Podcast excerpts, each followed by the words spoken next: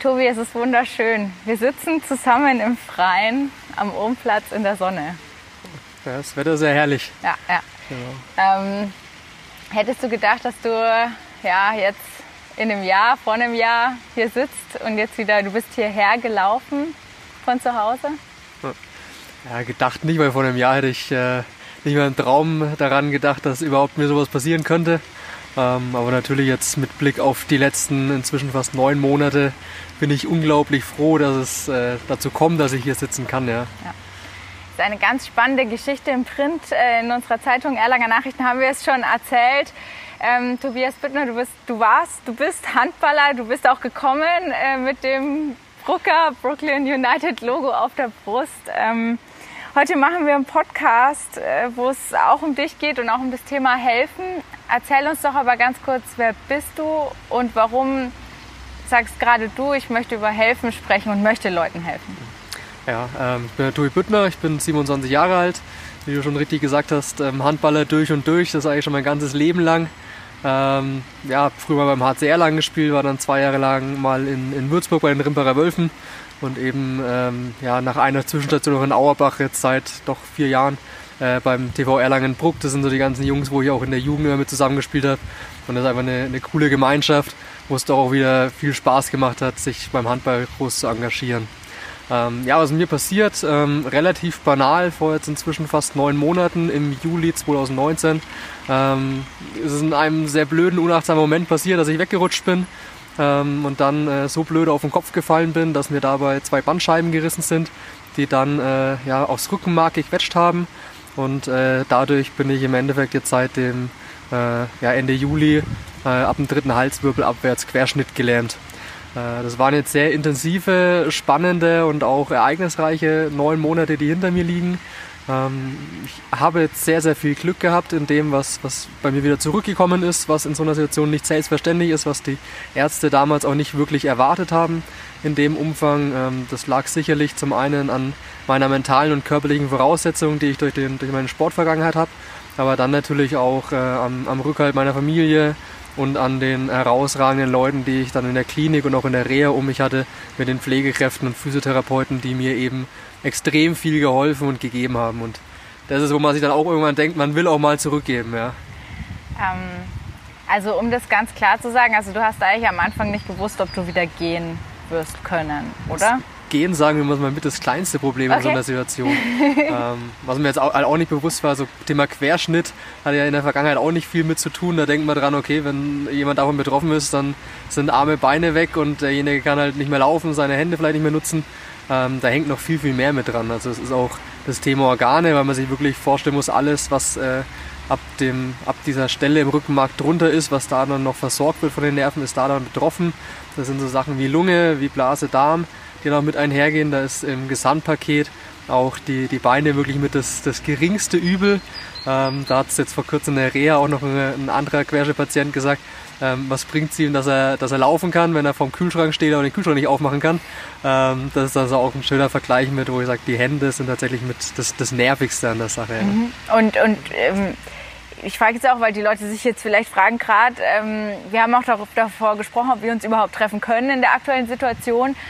Corona macht dir keine große Angst. Du sagst, du bist eigentlich kein Risikopatient. Nein, also die Ärzte können es nicht zu 100% ausschließen, aber die Wahrscheinlichkeit ist, nachdem meine Lunge nur minimal betroffen war, sehr gering. Ähm, deswegen sehe ich da mit Blick auf Corona mich doch auch eher in der, in der Verbreiterrolle als einer, der davon stärker betroffen sein könnte. Ja, ja. Deswegen bin ich da nicht fahrlässig mit oder ich äh, schenke dem Ganzen keine Bedeutung. Aber ich habe jetzt um mich persönlich diesbezüglich keine große Angst. Ansonsten, dein Leben hat sich verändert. Du bist jetzt aber wieder zu Hause und äh, wohnst in deiner Wohnung hier in der Nähe am Ohmplatz, wo wir auch sitzen. Vielleicht hört ihr auch den, den Spritzbrunnen. Ähm, das heißt, hast du das Gefühl, du bist jetzt wieder auf dem Weg in die Normalität? Das definitiv. Also auf dem Weg dahin trifft es ganz gut. Also schon noch so dieses Gefühl, ja, erstmal wieder ankommen sich mal versuchen, wieder einen Alltag hinzukriegen, ähm, mit allen Widrigkeiten, die dann doch mit einhergehen, mal zurechtzukommen. Da kommen jetzt doch dann andere Probleme auf einen zu, wo man äh, vielleicht jetzt vor ein paar Wochen noch nicht dran gedacht hätte. Ähm, das ist dann halt klar auch so der nächste Schritt, mal wieder mit dem Berufsleben äh, anfangen, da an die Wiedereingliederung zu denken. Aber das hat, denke ich, auch noch ein paar Wochen Zeit. Deswegen auf dem Weg in die Normalität trifft es ganz gut. Wäre natürlich jetzt ohne Corona auch noch deutlich schöner gewesen, wieder die ganzen Leute, die man jetzt doch acht, neun Monate lang gar nicht oder deutlich weniger gesehen hat, wieder vermehrt zu treffen. Aber auch das wird wieder kommen. Mhm. Das heißt, ähm, du bedauerst es schon, dass du jetzt nicht einfach wieder deine ganzen Handballer sehen kannst, natürlich. Ja, natürlich wäre es schöner, wenn ich jetzt äh, nach, nach dem Heimkommen dann ab und zu beim Training vorbeischauen könnte. Äh, ist klar was anderes, als wenn man jetzt so über, über Videokonferenzen äh, die ganzen Gesichter wieder sieht. Aber ja, ob es jetzt noch ein paar Wochen weniger oder mehr sind, ist dann sage ich, in der Endabrechnung auch egal. Mhm. Ja. Kurze Frage, bist du eingecremt? Bist du bleich wie ich? Ein bisschen, und, und wir sitzen tatsächlich in der nein. tatsächlich nein, aber normal so ein, zwei Stunden okay. halte ich Sonnenbrand aus. Hoffentlich kein Sonnenbrand, das war heute scheint die Sonne noch wunderbar. Ähm, du hast dir gedacht, du möchtest, also dir wurde geholfen und du möchtest jetzt auch anderen helfen. Darüber wollen wir in diesem Podcast sprechen. Du hast nämlich eine Stiftung gegründet. Ganz kurz noch und dann Musik und dann ähm, reden wir ausführlich darüber. Deine Stiftung? Ja, ähm, Stiftung Tobias Büttner, Nerven aus Stahl Stiftung.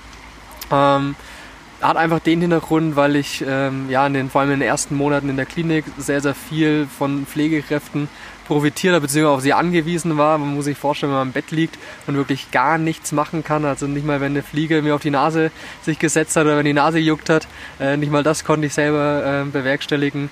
Ja, da lernt man äh, solche Berufsgruppen nochmal mhm. ganz, ganz anders zu schätzen, als man es so jetzt als Außenstehender vielleicht mal mitbekommt und äh, entwickelt da einfach einen riesen Respekt davor. Ähm, genauso natürlich auch die Therapeuten, Physiotherapeuten, Ergotherapeuten, die dann so in diesen ganzen Entwicklungsprozessen auch eine extrem große Rolle spielen. Ähm, ja, da will ich einfach in einer gewissen Form was zurückgeben, die mit dieser Stiftung in ihrem täglichen Doing in einer gewissen Form unterstützen. Mhm. Genauso auch anderen betroffenen, behinderten Patienten oder Menschen, ähm, die vielleicht auch nicht ganz so viel Glück hatten wie ich, ähm, sei es mit dem, was wiederkommt, wie man ja auch selber einigermaßen zurechtkommt, mhm. außer natürlich das Thema finanzielle äh, Absicherung, die man da äh, ja auch die wenigsten, sage ich mal, in einem großen Umfang haben. Mhm. Also ähm, du sammelst da Spenden für Erlanger Organisationen. Ähm, für eine Erlanger mhm. Organisation. Äh, die zweite Organisation ist die Reha, wo ich jetzt äh, vier Monate war, die Heinrich-Sommer-Klinik in Bad Wildbad im Schwarzwald. Und das, das zweite, was ich hier in Erlangen mit unterstütze, ist das Zentrum für selbstbestimmtes Leben, was im Endeffekt ein, ein Erlanger Verein ist, der sich auf die Fahnenstange schreibt, da behinderten Menschen ähm, beim Thema Inklusion, äh, Inklusion also beim ja, Zurechtkommen im Alltag, ähm, da entsprechend auch massiv mit unterstützen, mit Beratungsleistungen, mit Serviceleistungen und solchen Themen. Sehr gut, wie das ist, zu helfen, warum man helfen will und wie es vielleicht auch ist, Hilfe anzunehmen, darüber sprechen wir in diesem Podcast. Aber erst ein bisschen Musik.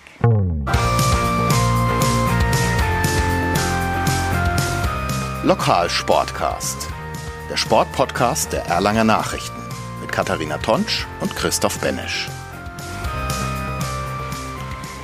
Tobi, muss man lernen, sich helfen zu lassen? Definitiv. Musstest du es lernen? Ja, ähm, beziehungsweise es ist mir jetzt sag ich mal einfacher gefallen, weil ich keine andere Wahl hatte. Mhm.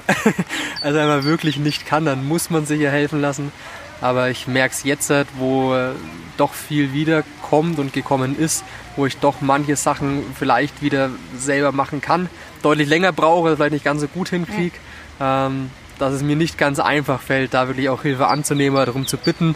Ähm, ja, das ist auch, denke ich, sehr abhängig, was für ein Typ Mensch man mhm. ist.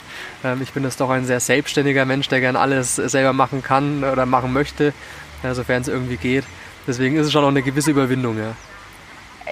Überwindung, die man dann aber, wenn man es dann mal überwunden hat sozusagen, also wenn man mal weiß, dass es auch einfach gut tut und wichtig ist, Hilfe anzunehmen, über, also überwindet man irgendwann den Punkt oder denkst du dir immer noch jedes Mal, oh, verdammt, jetzt musste ich schon wieder irgendwie fragen? Nee, definitiv. Also man gewöhnt sich dann dran und man ist dann auch vor allem sehr dankbar. Das ist dann, dann eher mal so, dass wenn ich dann die Hilfe annehme, mal drum bitte, dass ich mir dann denke, na, ich hätte mir jetzt die letzte halbe Stunde sparen können, wenn ich einfach früher mal gefragt mhm. hätte. Ähm, also das, das fällt dann schon auch leicht, definitiv, weil es halt einfach, einfach vieles dann einfacher macht, auch viel Zeit spart. Und man ist natürlich schon sehr dankbar, weil die anderen Menschen das ja auch wirklich wollen, mhm. dem helfen und die das auch nicht als Last sehen. Hat man manchmal Angst, eine Last zu sein? Oder? Viele in der, Menschen in der Situation sicherlich. Ähm, ich nicht. Äh, dafür bin ich einfach ein, ein, zu positiver und lockerer Mensch, dass ich mich da wirklich als Laster sehen mhm. könnte.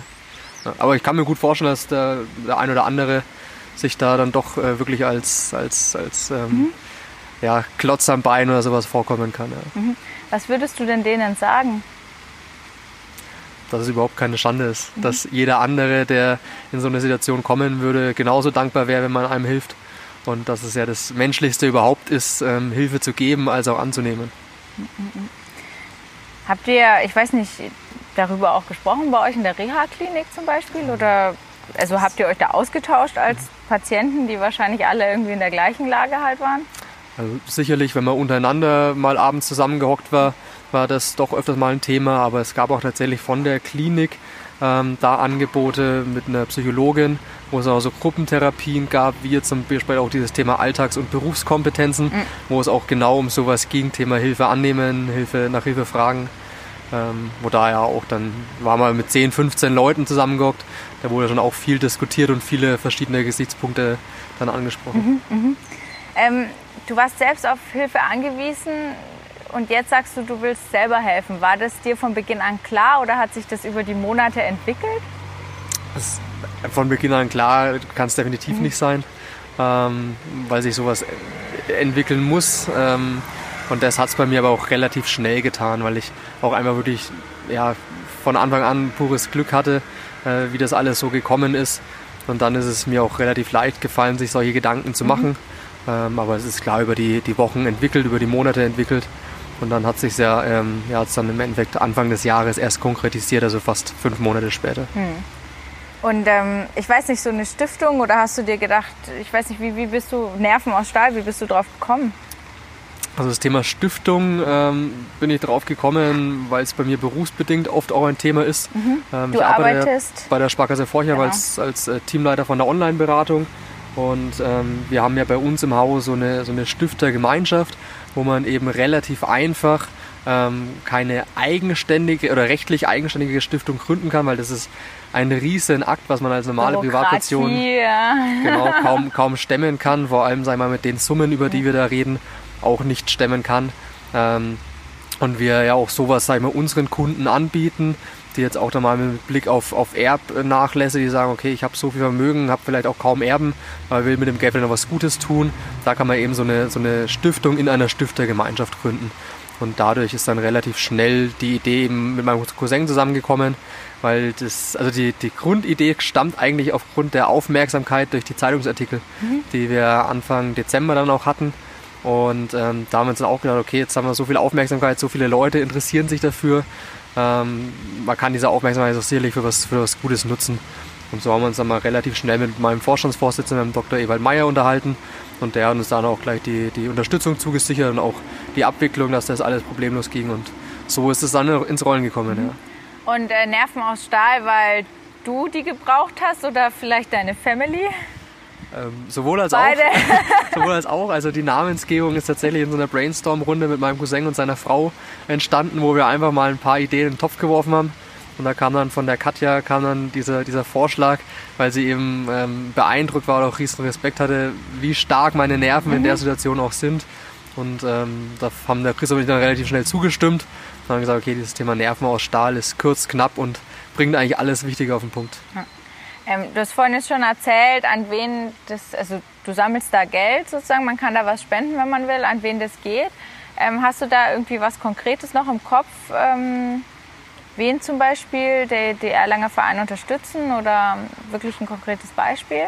Oder ähm, kannst du das selber entscheiden dann vielleicht sogar? Oder gibst du das Geld einfach denen und die machen schon irgendwas Sinnvolles? Das ist tatsächlich was, also bei, ich habe mich da jetzt mit der, mit der Heinrich Sommerklinik schon mal intensiver unterhalten. Da haben wir uns auch äh, darüber abgestimmt, dass wir da die Verwendung zusammen beschließen. Also da habe ich schon auch ein Mitspracherecht, ähm, was dann die Heinrich Sommer Klinik mit dem Geld anfängt. Ähm, beim Zentrum für selbstbestimmtes Leben, da habe ich mit den, mit den Mitarbeitern dort ausgemacht, dass ich jetzt, wenn ich wieder da bin, mal vorbeikomme und wir uns dann mal genauer drüber unterhalten. Da hat jetzt Corona bisher auch den Strich durch die Rechnung gemacht. Also da haben wir jetzt noch nichts Konkretes besprochen. Ähm, zumal die erste Auszahlung an die beiden Begünstigten ja auch noch ein bisschen dauert, weil man da ja erstmal das Geld jetzt sammeln muss. Und, ähm, aber da werde ich mich auch mit, mit dem ZSL dann auch mal zusammensetzen und mal besprechen, was die für Ideen haben, was mir vielleicht wichtig ist und dass wir da eine gemeinsame Lösung finden. Was ist dir wichtig? Also wenn du sagst, du machst sowas und tust da ja auch irgendwie, du stehst da mit deinem Namen dafür sozusagen. Ähm, bezogen jetzt aufs ZSL definitiv, ähm, dass es bei den, bei den betroffenen Menschen mit ankommt in, in irgendeiner Form. Sei es, dass ähm, da gibt es ja auch solche, solche Alltagsmanager in Anführungsstrichen, die mal einkaufen, die vielleicht mal einen Haushalt mithelfen, dass wenn sich das jemand äh, nicht, nicht selber wirklich leisten kann, dass davon halt von, von dem Geld was mit hergenommen kann. Also in die Richtung kann ich es mir beim Zentrum für selbstbestimmtes Leben sehr gut vorstellen. Mhm. Und in der Reha? Ähm, da definitiv, dass es irgendwelche äh, Hilfsmittel besorgt werden können, die den Therapeuten äh, helfen, die da natürlich auch den Patienten in der Therapie helfen. Da hatten ein paar Physiotherapeuten schon Ideen, wo sie gesagt haben, es sind so ein paar Geräte, die einfach in der, in der Therapie mit sehr hilfreich sein können, wo halt aktuell in der Klinik bisher das Budget nicht da war oder ähm, dafür keine Priorität gesetzt wurde und genau für sowas dann. Mhm, mh. Ich weiß nicht, setzt man sich damit dann irgendein Ziel? Das und das wollen wir erreichen oder? Ähm, das ist eine gute Frage. Mhm.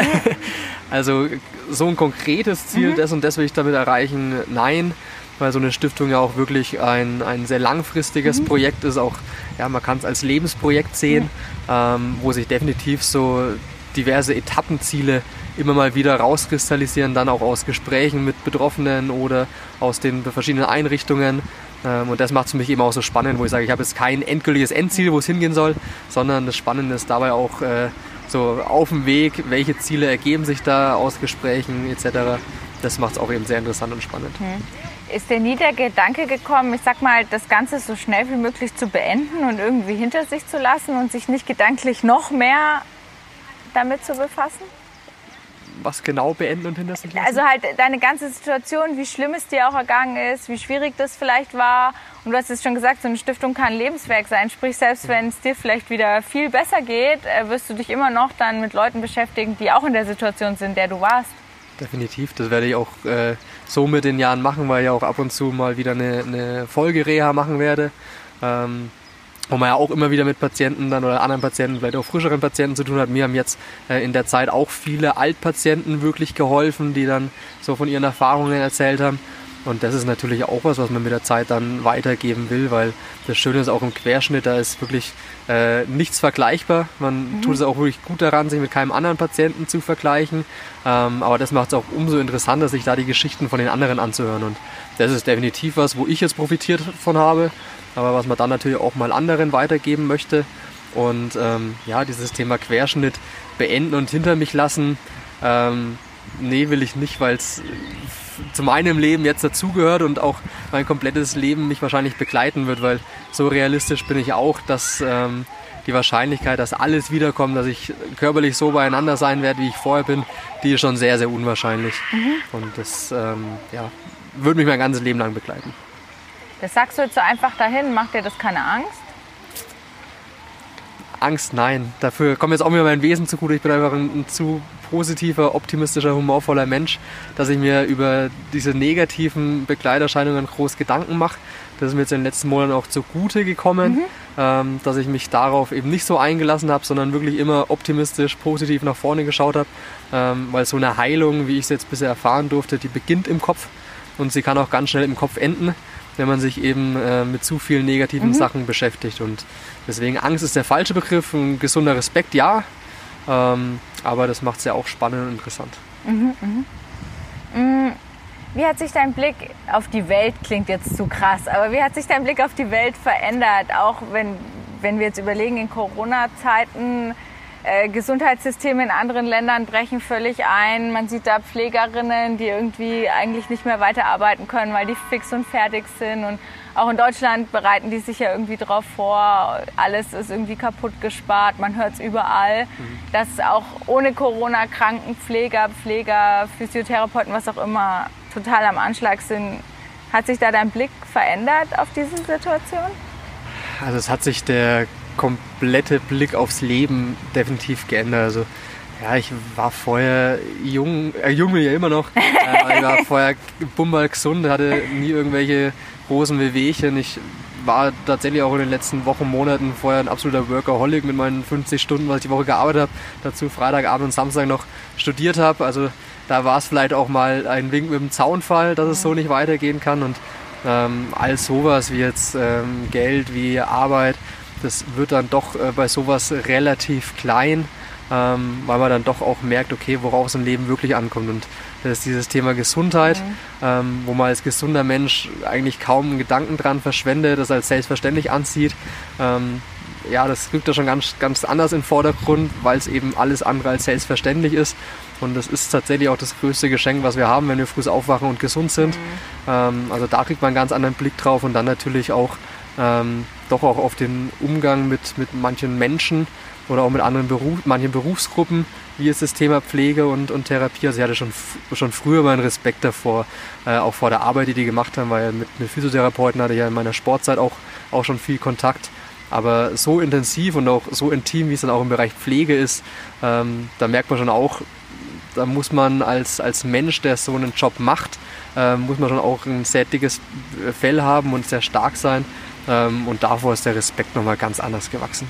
Mhm. Ja. Das heißt, ähm, was müsste man konkret mit denen machen? Es müsste wahrscheinlich mehr von ihnen geben. Was waren so die Probleme, die dir, ich meine, ihr wart auch total eng, du hast ja dort gelebt. Mhm. Was hast du dort so erlebt? Was wünschen die sich? Mehr Geld?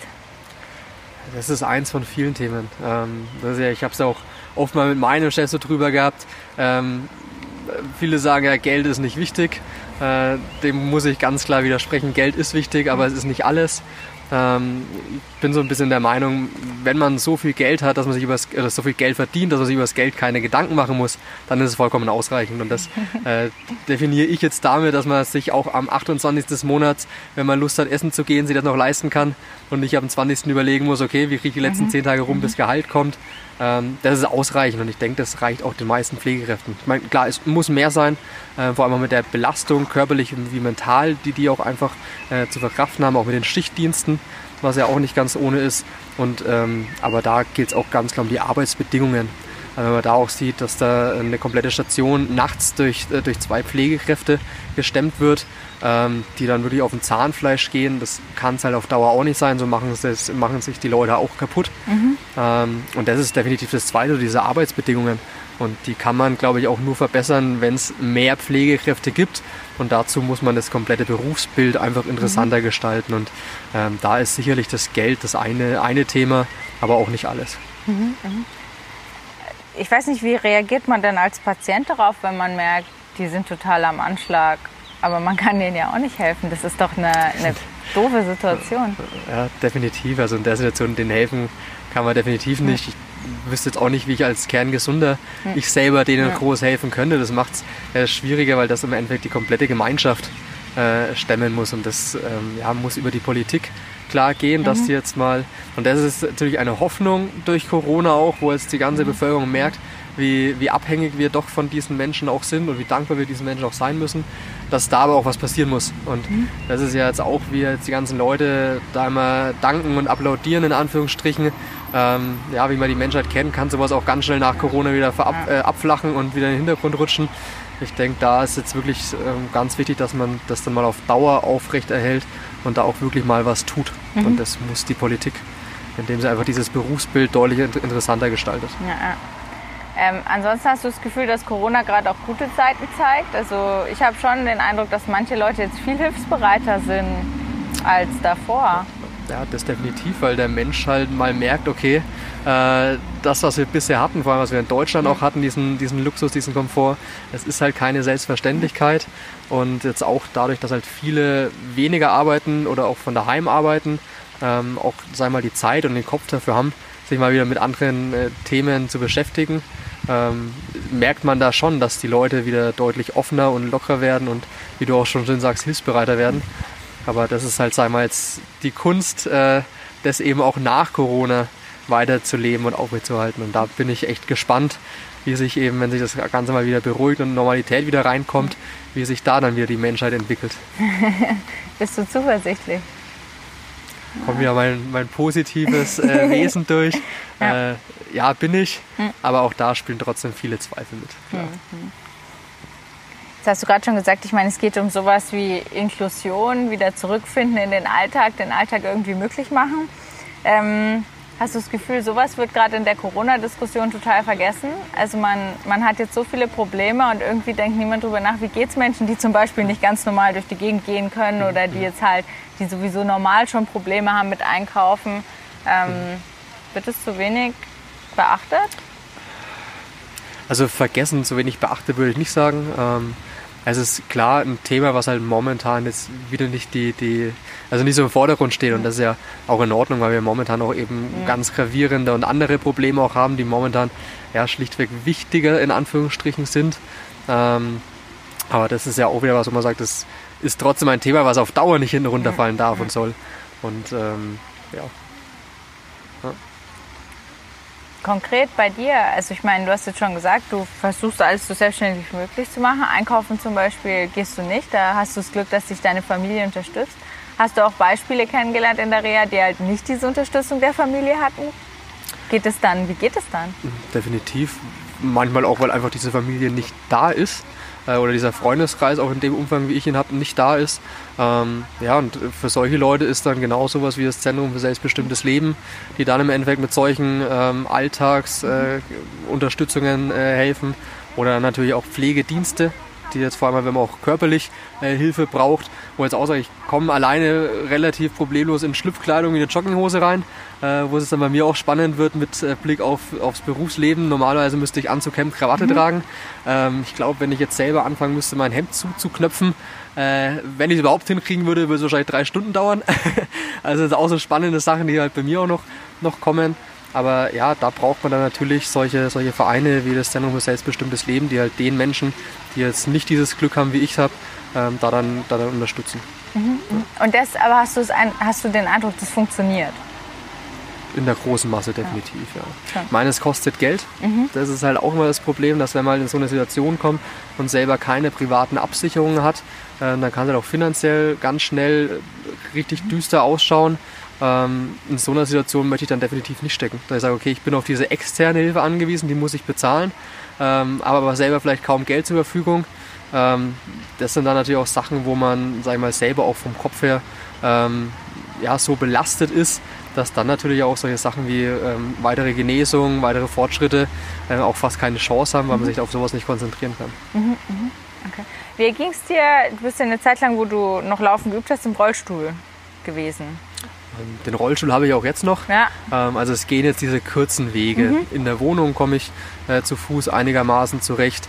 Ähm, Wenn es mal kurze Wege wie jetzt die 100 Meter hierher ja, sind, ja. das ist alles noch recht wackelig. Das ist vor allem auch bei mir ähm, noch sehr abhängig von, von der Spastik und von meiner Sensibilität, weil das sind meine zwei ganz, ganz großen Probleme. Ich spüre in den Beinen so gut wie nichts.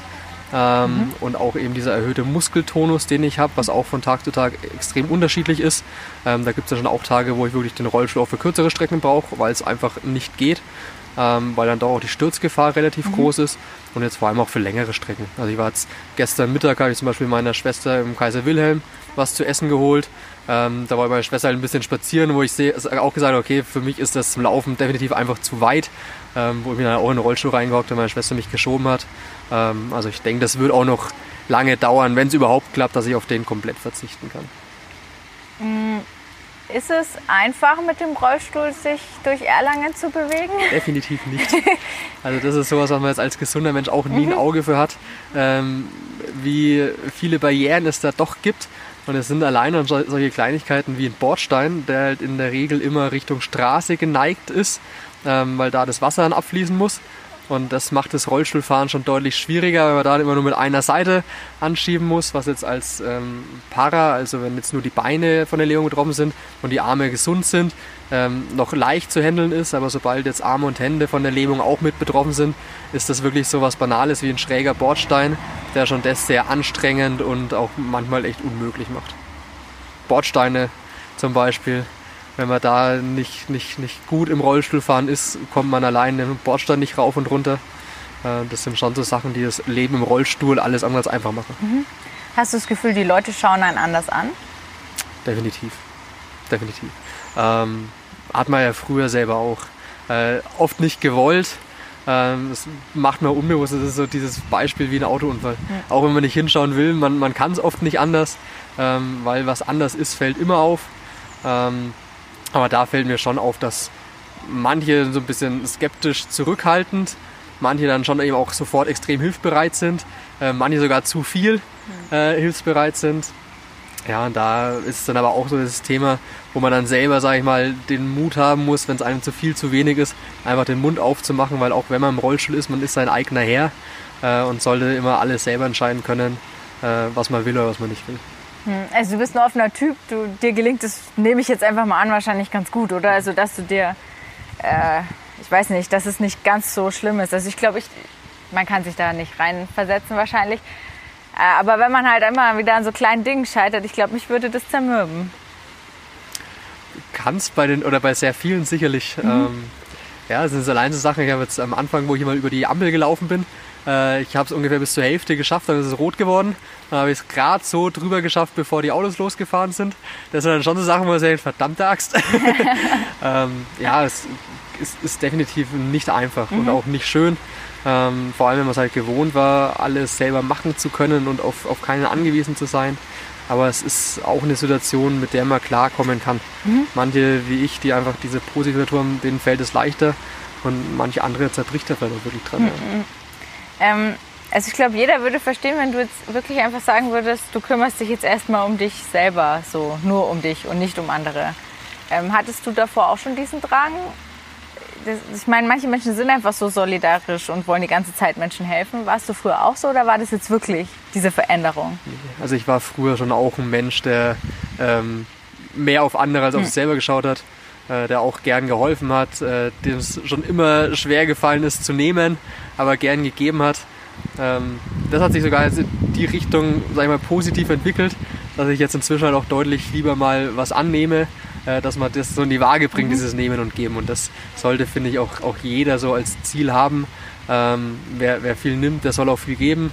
Wer weniger nimmt, der muss vielleicht auch weniger geben. Mhm. Ähm, aber nur so kann man, sag ich mal, mit sich selber auch in Gleichgewicht kommen. Mhm, mhm.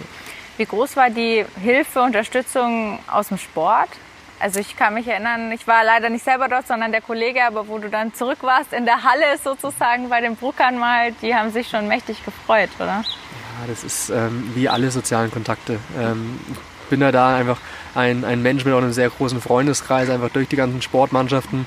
Ähm, da schon während der Verletzung dann die, die ganzen Rückmeldungen, die man bekommen hat, ähm, die Aktionen, die die, die Brucker gefahren haben mit dem Aufdruck auf dem Trikot, äh, das hat einen schon, schon sehr berührt und das sind so lauter Sachen, die einfach extremst motivieren, einen wirklich dann auch, auch von innen raus einfach so viel Stärke geben, ähm, die einfach alles deutlich einfacher machen. Ja. Also es hilft tatsächlich, das sind nicht nur so Show-Sachen quasi. Nee, es hilft wirklich. Es sind mhm. allein auch, wenn ich jetzt an die, an die Klinikzeit zurückdenke, Bad Berka, wo ich ja in der Akutklinik war, das sind knapp über 200 Kilometer von hier. Ich hatte in den vier Monaten, wo ich da war, gerade mal elf Tage, wo kein Besuch da war ähm, wo zum Teil Leute wirklich dann für ein, zwei Stunden zusammenhocken, einen Kaffee trinken, sich dann vier bis fünf Stunden ins Auto gehockt haben. Äh, das ist schon, schon Wahnsinn. Ähm, und das ist dann in so einer Situation schon wirklich sehr, sehr hilfreich, vor allem weil es auch viel Ablenkung ist. Ähm, das ist auch einer der Gründe, warum ich mir halt auch kaum negative Gedanken machen konnte, weil ich halt auch ständig eben durch die Besuche auch abgelenkt wurde. Und das gibt die Kraft, die man braucht. Und dafür ist man einfach extrem dankbar. Ist es auch das Tolle am Sport? Also man ist ja, wenn man Teamsport macht, ist man ja nie alleine. Richtig. und das ist da, ich weiß es nicht, wie es in vielen anderen Mannschaftssportarten ist, aber da ist Handball schon ganz, ganz besonders.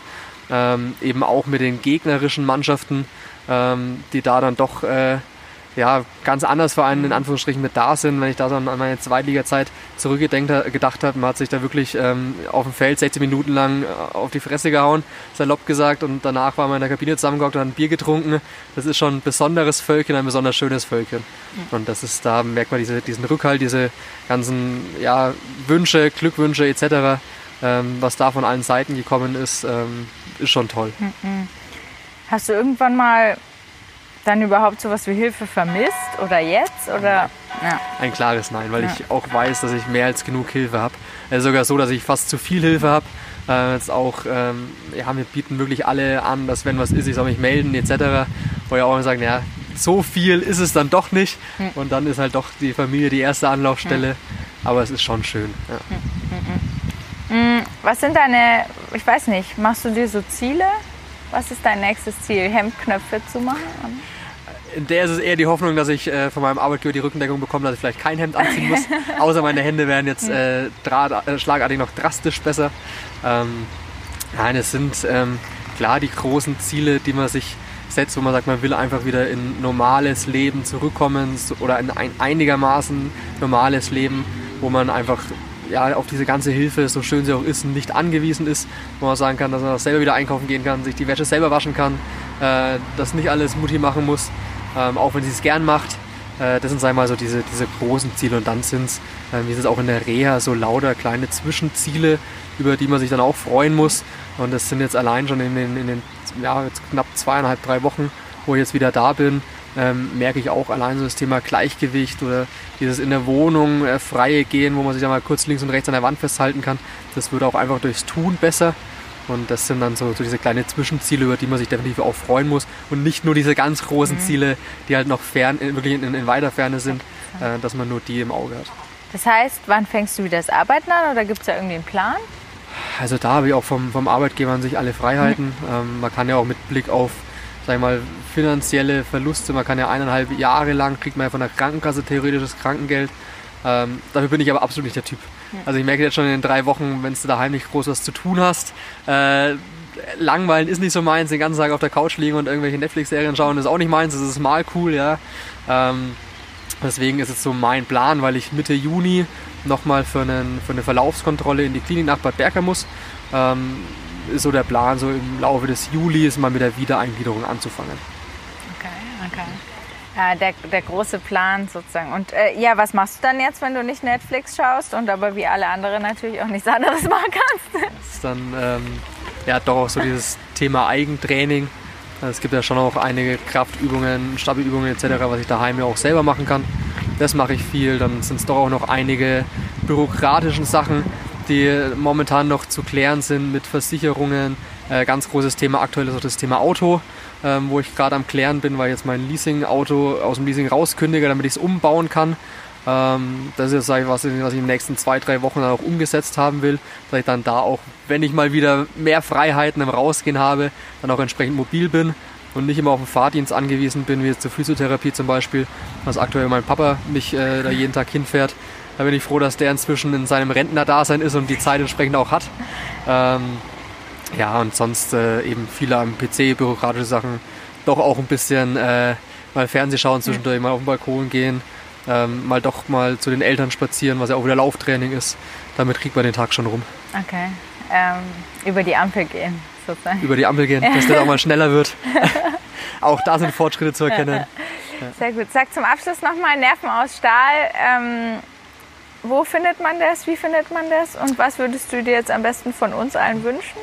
Also die, die, die ganzen Kerninformationen findet man über die Homepage, die ich mit meinem Schwager zusammen gemacht habe. Das ist www.nerven-aus-stahl.de. Ähm, da ist auch nochmal so eine Story ein bisschen mit hinterlegt, ähm, wo ich so die ganzen Hintergründe mal auch noch erkläre, noch ein bisschen was erzähle. Das auch nochmal zum Nachlesen, wer begünstigt wird und warum ich mich für die entschieden habe. Und dann natürlich auch, wie man mitmachen kann. Ähm, und da ist eben auch, auch mein großer Wunsch und meine große Bitte, dass da wirklich jeder Betrag auch zählt. Also ähm, auch eine Überweisung von 10 Euro ähm, kann da viel helfen, wenn man das in, in der Masse hochrechnet. Äh, die Nathalie hatte, also die Nathalie Kress von der Mainpost hatte mir mal gesagt gehabt, dass der eine Artikel über 16.000 Klicks hatte. Da war mal so eine Rechnung, wenn da 10.000 Leute 10 Euro spenden, sind es 100.000 Euro. Also auch sowas macht wirklich schon Sinn. Und ja, ich freue mich über jeden, der mich da in einer gewissen Form unterstützen will. Und auch da gibt es ähm, ein, ein Kontaktformular, wo man mir auch jederzeit Anfragen schicken kann, sei es zum Thema Stiftung, sei es, wenn es auch andere Querschnittpatienten zum Beispiel sind, die sich einmal unterhalten wollen, austauschen wollen. Auch für sowas bin ich darüber offen. Und ähm, ja, ich freue mich einfach, wenn das weiter mehr an Fahrt aufnimmt und wirklich zu einem, zu einem interessanten und funktionierenden Projekt auf Dauer wird. Ja, sehr gut. Ist auf jeden Fall sehr bewundernswert und äh, kannst stolz drauf sein, wie du das alles gelöst und gemacht hast. Vielen Dank. Ähm, es war mein erster Termin jetzt wieder in der Corona-Zeit und ich habe ihn sehr genossen, wunderbar in der Sonne zu sitzen. Ähm, wir werden natürlich auch äh, die Stiftung mit verlinken und das alles, damit ihr das leicht findet. Äh, Tobi, ich danke dir vielmals, ähm, wünsche dir alles Gute. Ich danke. Und wir sehen uns vielleicht das nächste Mal irgendwann mal wieder in der Handballhalle. Beim Handballspiel, genau. Ja. Nee, vielen Dank, war auch für mich eine Freude, hat Spaß gemacht. Und ja, bleib gesund.